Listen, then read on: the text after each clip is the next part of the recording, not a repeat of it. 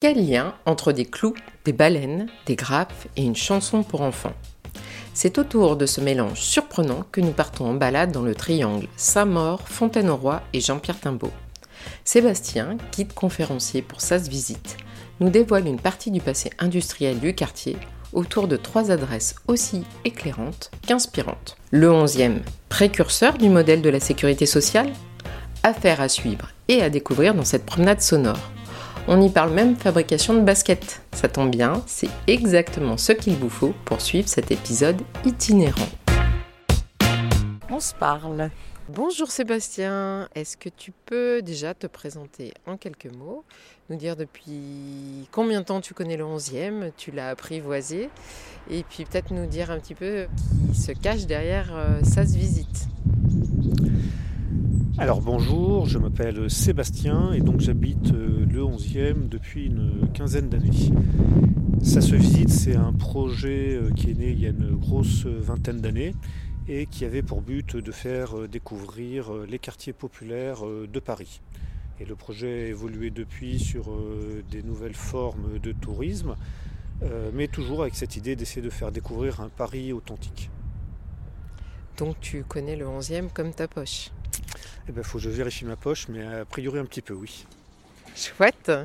Donc là, pour euh, bah, cette première balade sonore, on va partir euh, dans quelques rues du 11e. Et euh, on va donc démarrer je, par un haut lieu de l'histoire du 11e, de l'histoire ouvrière du 11e. On prend donc la direction de la maison des métallos. C'est parti. Nous voilà dans la maison des métallos, qui est donc dans la rue Jean-Pierre Timbaud. On est en train de remonter le tapis rouge qui a été euh, dévoilé euh, pour notre venue. Un tapis rouge tout en métal, évidemment, hein, pour euh, l'ancienne maison des syndicalistes de la métallurgie. Cette maison des métallos, aujourd'hui, c'est un lieu qui appartient à la ville de Paris et qui propose des activités culturelles. Mais c'est un lieu qui est très chargé en histoire, une histoire industrielle, syndicale euh, notamment, qui va traverser toute une partie du XXe siècle et qui raconte, euh, en plus de l'histoire du quartier, qui raconte une partie de l'histoire de France, voire, soyons ambitieux, une partie de l'histoire de l'Europe. Carrément. Alors, carrément. parce qu'on ne voit pas petit dans le 11e, hein, on voit grand.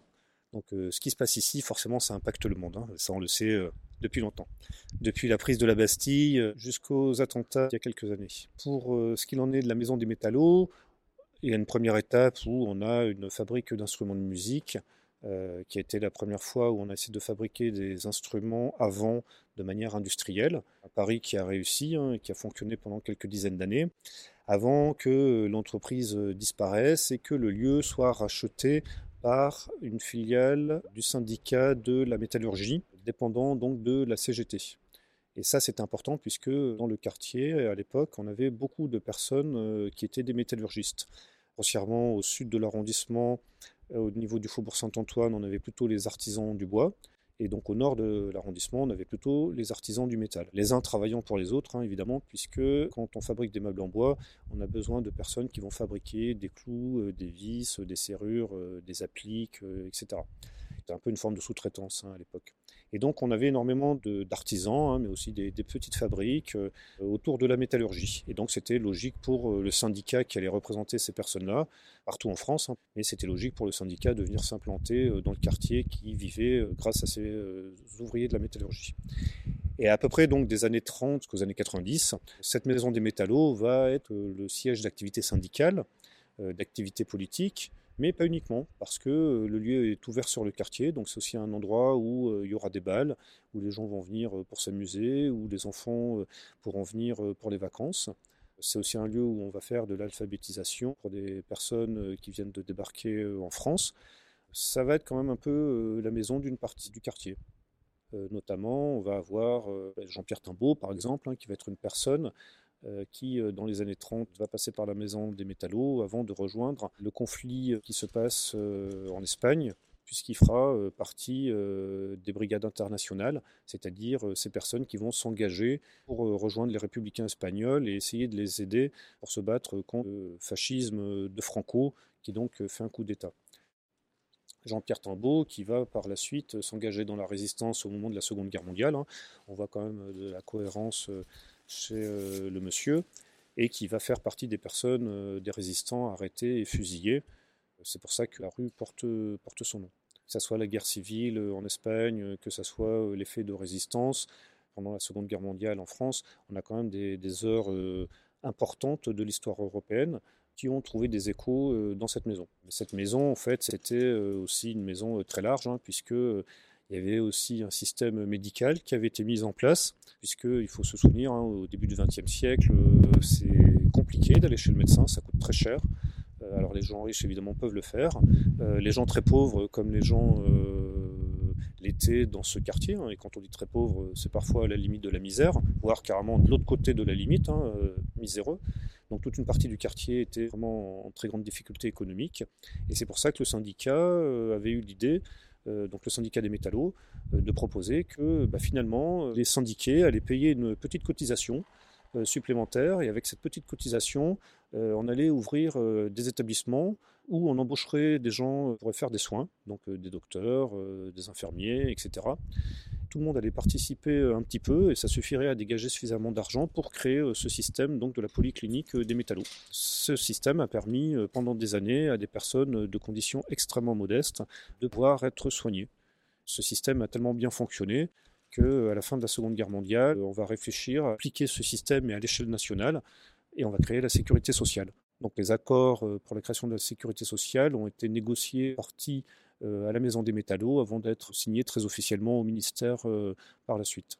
Donc tu veux dire qu'en fait le 11e est le berceau de la sécurité sociale en France? Il y avait plusieurs initiatives hein, qui existaient. Il n'y avait pas que ici qu'il y avait ce, principe. Hein. On avait aussi des entreprises privées qui, pouvaient le proposer. Mais oui, le, système qui avait été développé ici a servi d'inspiration, a donné aussi euh, confiance à certains hommes politiques pour pouvoir défendre bah, cette belle idée de la sécurité sociale, hein, qui est quand même euh, quelque chose de, très fort euh, pour la France, mais même à travers le monde. C'est pour ça que euh, projet qui peut sembler au début quand même un peu farfelu, fantaisiste, utopiste, pas très crédible, d'avoir pu le développer à l'échelle de, ce quartier a montré que économiquement aussi c'était viable. Alors là, on est dans un bâtiment donc qui témoigne du passé ouvrier de Paris, parce qu'on l'oublie un petit peu qu'il y y a même 50, 60 ans, il y avait beaucoup plus d'usines, on dire, même des petites usines. dans le 11e, est-ce qu'il y a d'autres endroits comme ça, un ou deux comme ça, qui viennent en tête, qu'on peut encore un peu entreapercevoir et qui témoignent de ce passé ouvrier? Effectivement, c'est vrai qu'on a oublié qu'il n'y a pas si longtemps, il y avait des ouvriers en plein cœur de la capitale. Le 11e arrondissement particulièrement, puisque au cours du 19e siècle, le 11e était l'arrondissement le plus industriel de Paris on avait énormément euh, d'usines qui étaient installées. Et avec les usines, il faut bien voir aussi tout ce qui va avec. Hein. Ça veut dire euh, euh, des conditions de travail difficiles, souvent une pollution, souvent une population qui gagne mal sa vie, donc très populaire, voire pauvre. Ça, c'était vraiment une des réalités à la fois de Paris, mais encore plus particulièrement du 11e arrondissement. Donc aujourd'hui, évidemment, il n'y a plus toutes ces usines. Mais on a quand même quelques bâtiments qui ont pu rester, notamment pas très loin de la maison des métallos. On a encore les restes des bâtiments de l'usine Spring Court, qui fabriquait donc euh, des chaussures de sport, qui étaient donc un peu l'équivalent de euh, Nike, Adidas, euh, Puma aujourd'hui. C'était la chaussure de sport à la française qui était très réputée après la Seconde Guerre mondiale. Une partie de, la fabrication s'effectuait euh, ici dans le quartier. On peut encore euh, voir une partie des bâtiments, une partie de la balance qui pesait les camions quand ils arrivaient et quand ils repartaient. On a encore euh, aussi une petite boutique, hein, Spring Court, qui est installée à l'intérieur où on peut acheter encore cette marque de chaussures de sport française.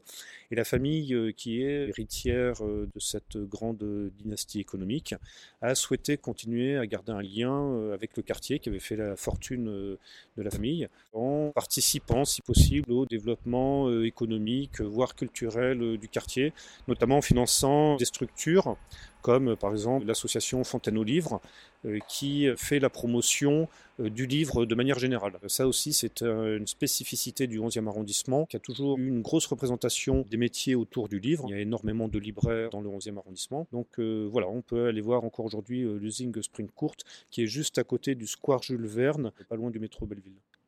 En courant On peut y aller en courant, avec des chaussures. On a foulé le tapis rouge de la maison des métallos en sens inverse. Et donc nous allons au prochain stop.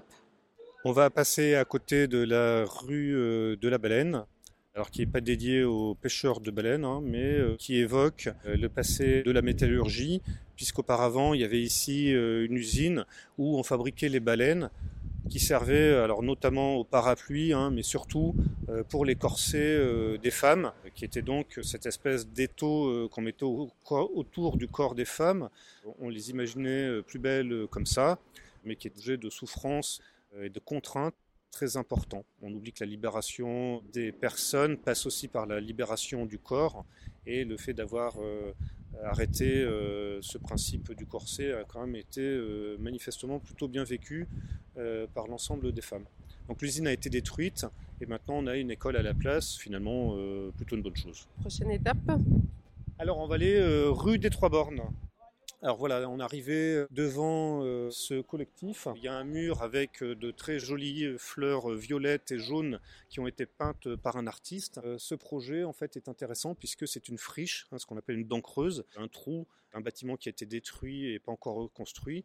On a donc un terrain vague hein, euh, à la place. Un collectif d'artistes euh, l'a occupé pour pouvoir proposer euh, des œuvres à l'intérieur. Sur le mur extérieur, sur les murs intérieurs, on a des artistes de rue qui vont venir peindre régulièrement des œuvres. Donc ça, c'est l'aspect, on va dire, artistique du projet. Mais l'aspect encore plus important, c'est euh, l'aspect social, puisqu'ils ont euh, créé à l'intérieur euh, deux petits espaces où des personnes qui n'ont pas d'endroit pour dormir peuvent venir. En fait, c'est un petit peu un lieu en attente de trouver un hébergement d'urgence. Et donc, plutôt que les gens se retrouvent à la rue, là, on peut loger deux personnes. Donc, c'est un projet artistique avec beaucoup de cœur derrière. Alors c'est évidemment juste deux petits logements, mais pour les deux personnes qui sont logées à l'intérieur, c'est évidemment extrêmement important. Donc ce projet, on peut consulter régulièrement les œuvres qui sont peintes sur le mur extérieur. Et puis quand le lieu est ouvert, hein, c'est-à-dire plusieurs fois euh, par semaine, on peut aussi rentrer euh, voir les peintures qui se trouvent sur la friche. ça fait partie aussi de la vie euh, des quartiers. Ce, projet qui est installé là quand même depuis de nombreuses années va bientôt s'achever. Et puis bientôt il y aura autre chose à la place.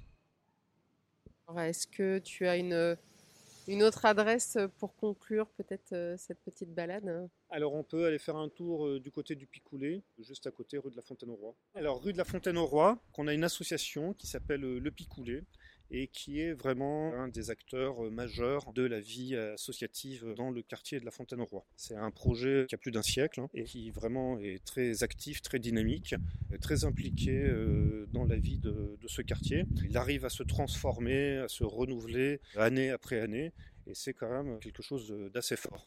Alors on va aller voir un petit peu tout ça euh, juste à côté. Donc euh, nous voilà au 59 euh, de la rue de la Fontaine au Roi, devant le Picoulet. Le Picoulet, c'est intéressant puisque c'est un projet qui est fondé par un pasteur écossais à la fin du 19e siècle.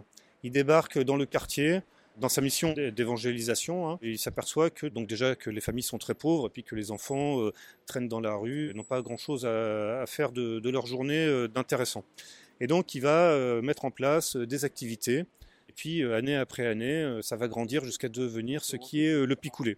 C'est une chanson que les enfants qui sont partis en vacances pour la première fois de leur vie dans une autre représentation du même courant protestant en Suisse, ont euh, appris cette chanson qui est Le Picoulé et qui ressemble un petit peu à Savez-vous planter des choux euh, en France. Tu saurais nous la chanter ou pas? Je la connais pas. voilà, c'est une bonne excuse Super joker. Voilà. Donc les enfants reviennent en chantant euh, le Picoulé, puis du coup bah, on se dit que finalement l'institution pourrait prendre ce nom de Picoulé parce que euh, c'était euh, une chanson qu'aimaient bien chanter les enfants. Et donc depuis plus d'un siècle hein, maintenant, cette institution continue ses, actions associatives de solidarité vis-à-vis de la population du, quartier. Donc c'est quand même assez fort hein, de voir que ça a traversé comme ça bah, tout le XXe siècle, les guerres, tous les événements qu'on a pu avoir. Aujourd'hui encore, hein, le Picoulé donc, est un lieu qui va proposer des activités, des sorties pour les enfants, pour les adultes, euh, en s'occupant euh, des personnes euh, les plus précaires. Ça aussi, c'est quand même, on voit hein, sur quasiment 150 ans, un trait qui traverse une partie de l'histoire de l'arrondissement, c'est-à-dire quand même un arrondissement qui est capable d'accueillir des populations en très grande difficulté.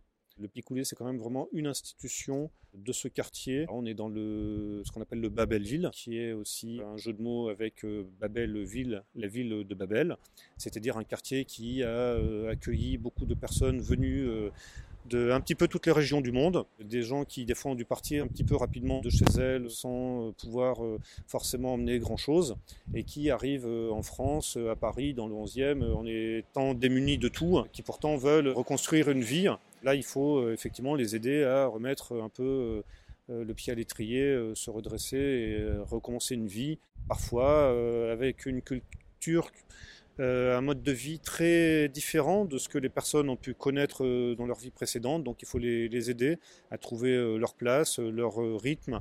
Voilà, et le Picoulé fait aussi ces choses-là pour ces populations euh, évidemment, c'est une action qui est absolument indispensable. Hein. Si l'association ne s'en préoccupait pas, il n'y a pas d'autre système euh, qui est en place et qui est efficace comme ça dans, le quartier. Voilà, c'est une structure euh, souvent qu'une partie des habitants ne connaissent pas. L'histoire non plus n'est pas connue et pourtant presque un siècle et demi d'existence, hein, c'est quand même pas rien. Et bon, pour les actions concrètes qui sont menées, c'est quand même quelque chose d'absolument déterminant si on veut avoir une société équilibrée avec la possibilité pour chacun de reprendre un peu sa vie en main et de se construire euh, son avenir.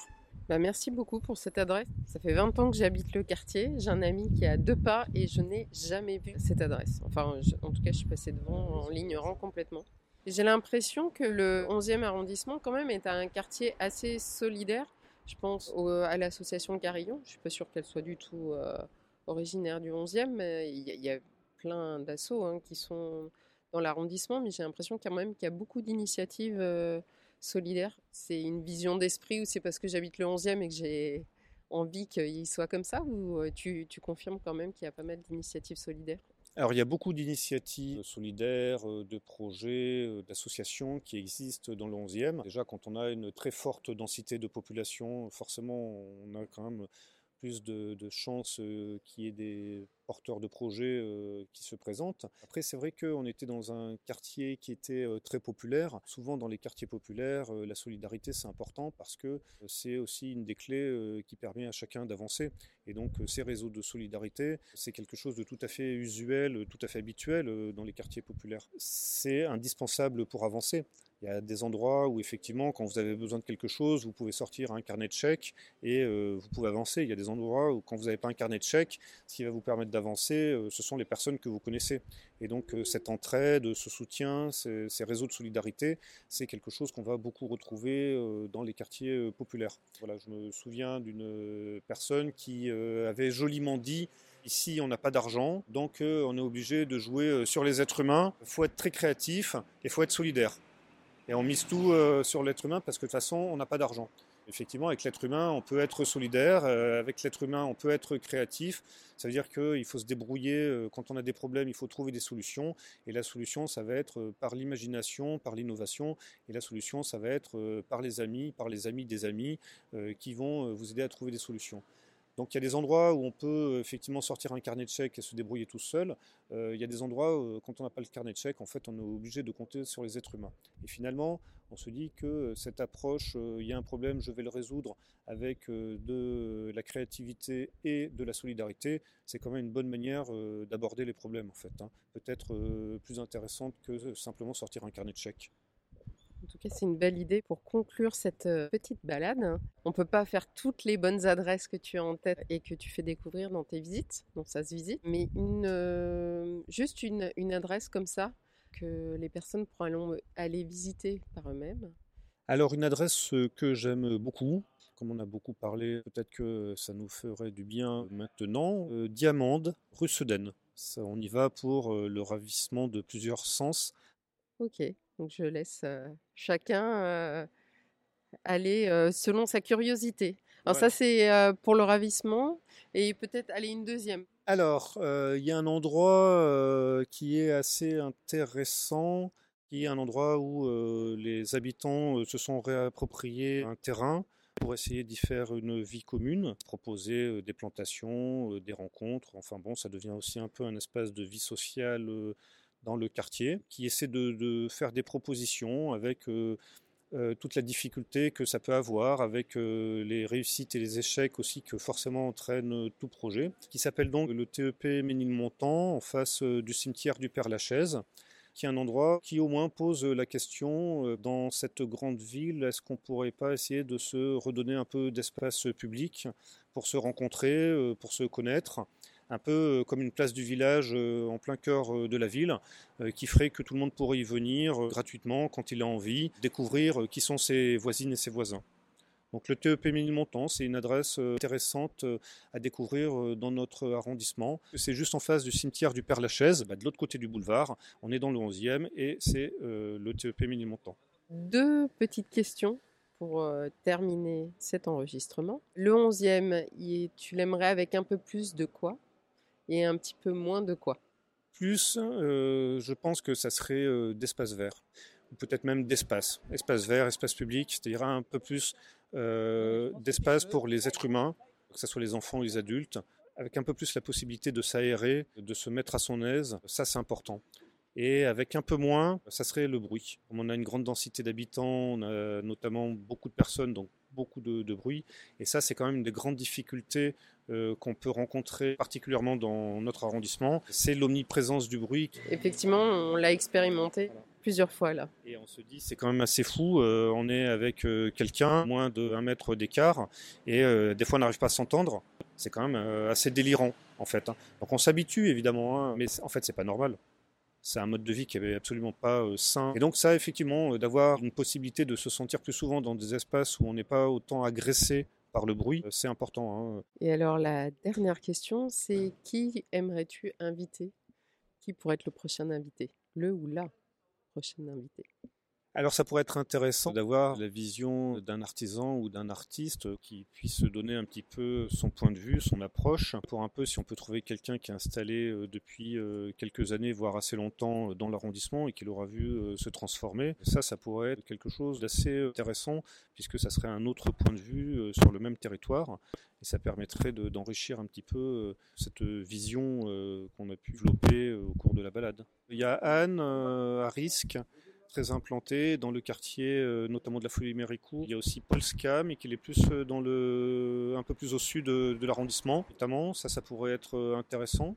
Merci beaucoup, Sébastien.